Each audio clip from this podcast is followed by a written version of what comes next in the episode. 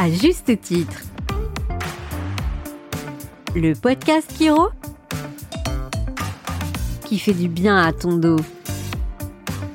Bonjour à tous, nouvel épisode d'À juste titre, le podcast Kiro qui fait du bien à ton dos. Et aujourd'hui c'est Stéphane, la déléguée générale de l'Association française de chiropraxie, qui me remplace. Mais avant que Stéphane ne prenne la parole et que vous ne découvriez cet épisode spécial pédiatrie avec Elodie Rousset et Faustine Germe, je rappelle que ChiroClick devient Abaseo. Abaseo, c'est le logiciel de gestion patientèle.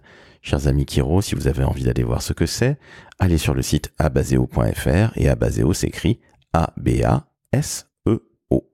Très bonne écoute en compagnie de Stéphane, Elodie et Faustine.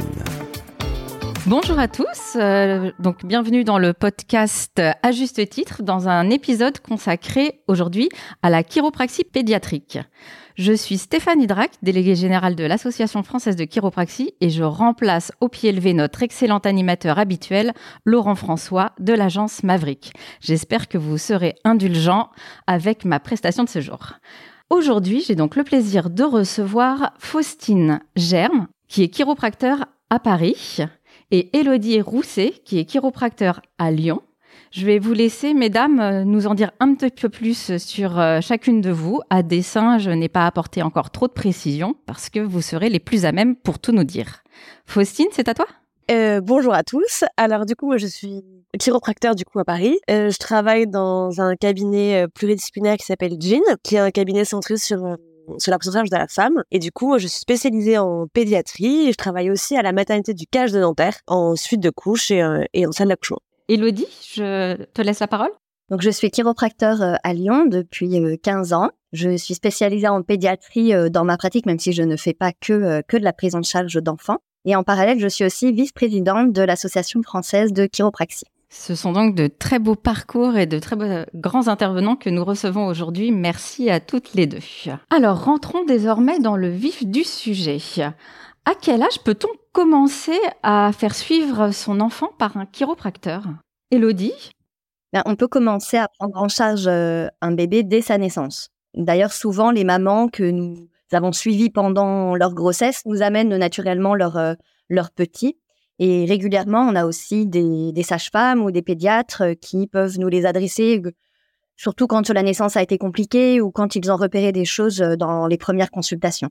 La, la naissance, c'est vrai que c'est un moment compliqué, mais la nature est quand même bien faite. L'accouchement, c'est un mécanisme naturel, physiologique. Les os du crâne, d'ailleurs, sont pas encore soudés et ils peuvent s'adapter aux contraintes du bassin au moment de l'accouchement pour que le, le bébé puisse, puisse sortir et parfois ça se passe pas toujours comme prévu et euh, l'équipe médicale doit intervenir pour aider à faire sortir le bébé. Là, ils utilisent des ventouses, des spatules, parfois euh, aussi euh, des césariennes et toutes ces interventions, elles peuvent affecter un peu le bon fonctionnement articulaire du nouveau-né, ses cervicales, ses épaules, sa mâchoire et dans ces situations, une consultation chiro hein, peut permettre de détecter les petits dysfonctionnements et accompagner le bébé dans le démarrage de sa vie. D'accord, merci beaucoup Elodie, c'est vraiment très clair. Faustine, euh, tu nous as dit donc un peu plus tôt que tu interviens en maternité, à la maternité de Nanterre, euh, dans les Hauts-de-Seine. Tu pourrais nous en dire un peu plus sur la façon dont la chiro s'intègre dans cet univers euh, hospitalier? Et bah du coup, en fait, à la maternité, je les vois, je vois du coup les petits nouveau-nés dès les premiers jours, en fonction de comment s'est passé l'accouchement, comme ce qu'expliquait Elodie. En fait, il y a un staff tous les tous les matins à 8h45 précisément, et les médecins, sages-femmes et les pédiatres m'indiquent dans quelle chambre je dois intervenir et sur quel cas il serait intéressant. Ça dépend particulièrement de comment se met en route l'allaitement, de comment s'est passé l'accouchement, est-ce qu'il y a eu des interventions médicales, est-ce qu'il y a eu une césarienne, est-ce que c'était un bébé en siège, etc.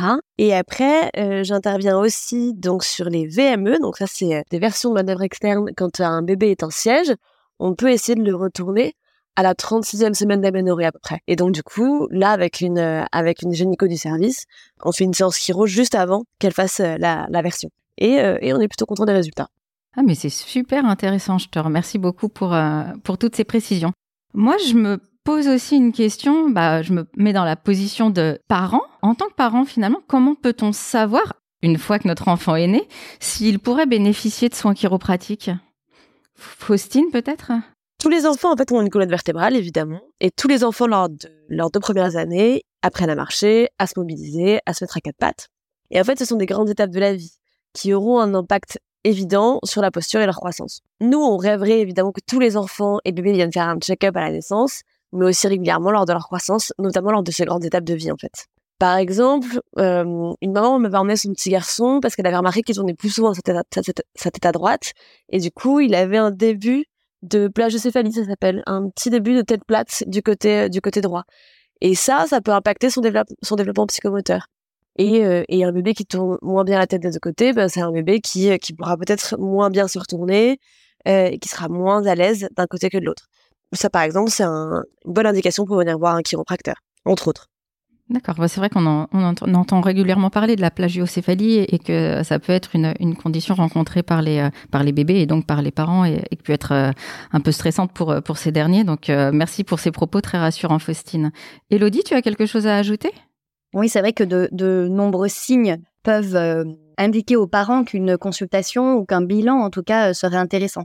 Une mauvaise succion, des douleurs au moment de l'allaitement, un bébé qui tourne pas bien la tête des deux côtés, euh, son crâne qui commence à s'aplatir, comme euh, le disait Faustine, ou même une des petites déformations de son visage, un œil plus bas, plus petit, un bébé qui a du mal à se retourner ou qui n'arrive pas à passer l'étape du quatre pattes. On peut avoir aussi des, enfants qui, tombent régulièrement quand ils marchent.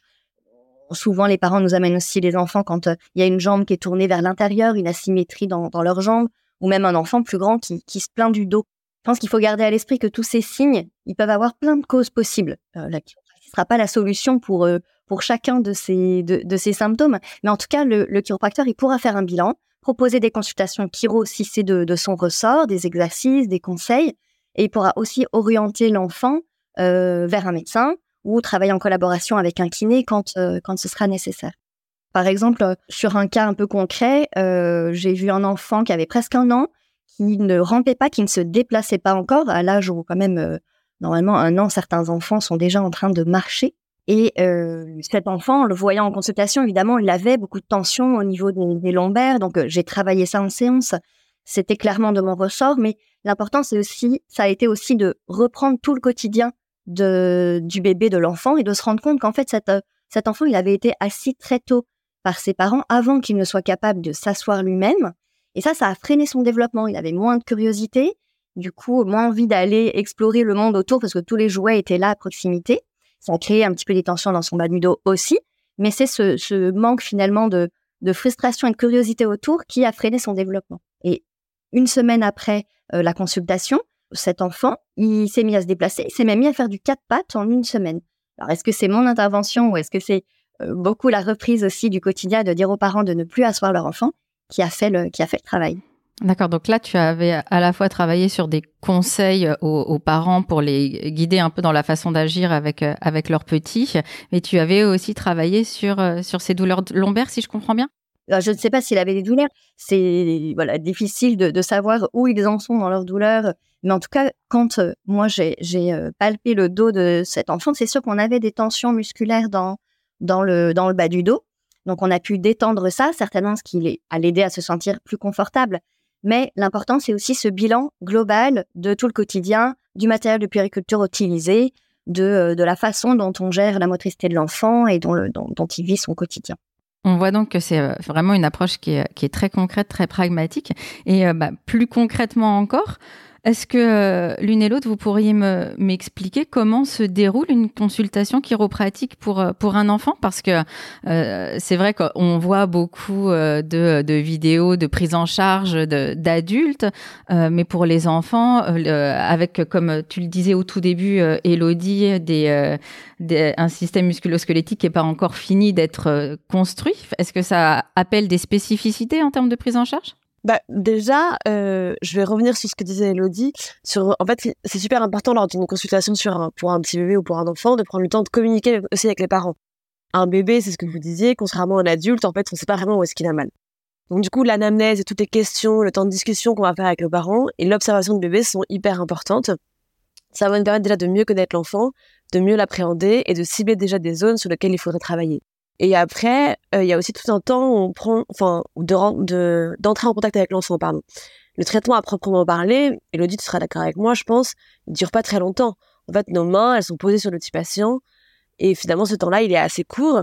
Il y a souvent peu de corrections à faire, mais on prévoit des créneaux larges pour justement ne pas être pressé, que tout se passe bien et, euh, bien communiquer avec, euh, avec les parents et avec l'enfant. Après, moi, je dirais que chaque chiropracteur a sa façon de faire pour que tout se passe bien, sa propre, sa propre organisation. Moi, par exemple, je les mets sur, euh, je les mets sur la table, je les, ils sont pas forcément sur les parents, mais chacun a ses manières de faire. Elodie, tu fais comment, toi? Tu nous donnes quelques exemples? Certains chiropracteurs, ils, ils, utilisent par exemple des coussins ou des petits matelas euh, pédiatriques qu'ils mettent sur leur table habituelle. Euh, la séance euh, peut être faite allongée sur la maman. je sais que certains confrères aussi utilisent des tables pédiatriques en forme d'animal. On peut aussi, pendant une séance, réaliser une tétée ou faire prendre un biberon pendant la consultation. Ça peut nous permettre d'évaluer aussi ben, le bon fonctionnement de la succion, comment le bébé il, tète, de voir bouger les muscles autour de, sa bouche. Et même, on peut commencer à travailler pendant qu'il mange. Comme ça, il est, il est calme. Moi, personnellement, dès qu'il commence à se retourner ou à se déplacer, euh, je les mets plutôt au sol. J'utilise un grand tapis au sol dans mon cabinet, plein de jouets. Et ça me permet de beaucoup les observer avant et de commencer à repérer que je vais devoir travailler après sans même avoir à toucher l'enfant. Je vois comment il bouge, comment il se déplace, s'il y a une jambe qui bouge moins bien. Euh, je regarde sa posture. Et puis une fois qu'il est en confiance dans mon cabinet, qu'il joue avec ses parents, bah moi je rentre aussi dans le jeu. Et après c'est très facile d'aller plus loin dans l'examen, de tester la mobilité de chaque articulation, de vérifier le bon fonctionnement du système nerveux, des tensions musculaires et de les traiter parce que euh, le, courant y passe et eux, ils sont dans un environnement qui est euh, facile pour eux. Petit jeu aussi, moi j'utilise des bulles, on peut utiliser euh, plein de trucs comme ça pour les, pour les distraire et les mettre en confiance, c'est super important. Super, bah merci beaucoup pour cette réponse très complète de l'une et de l'autre. Et on voit bien qu'il y, y a une vraie notion de mise en confiance et d'adaptation des conditions de, et de l'environnement de la consultation pour l'enfant. Moi, ce qui m'intéresserait aussi, euh, c'est d'en savoir un petit peu plus sur euh, les ajustements chiropratiques qui euh, sont applicables aux enfants. on sait que en vous travaillez beaucoup avec des manipulations vertébrales.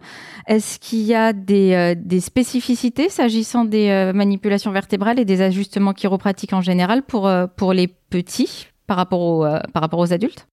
C'est sûr qu'on adapte les techniques. Bah, déjà, les pressions, en fait, elles sont douces pour correspondre à l'âge de l'enfant et sa croissance articulaire. Et après, pour le coup, il n'y a aucune manipulation avec force ou avec un crack qui n'est pratiqué sur, euh, sur les bébés pendant les séances. On mobilise les articulations, on travaille les muscles, on aide à la récupération du fonctionnement normal du corps, mais sans contrainte, sans force et sans crack, comme on peut parfois l'utiliser en fait chez les, chez les plus grands. Elodie, est-ce que tu as quelque chose à ajouter sur ce point? Bah, Peut-être euh, détailler un petit peu ce crack. En effet, nous, on pas craquer les articulations euh, des, petits, mais c'est souvent une inquiétude euh, des parents. Euh, ils arrivent, ils nous disent ah là, mon bébé il craque, quand je le porte, il craque, il doit avoir un problème dans son épaule, c'est pas normal. Ils sont ils sont inquiets. Mais ce phénomène du crack, c'est un phénomène normal qui peut arriver spontanément dans les articulations. Et les bébés, ils font pas exception à ça.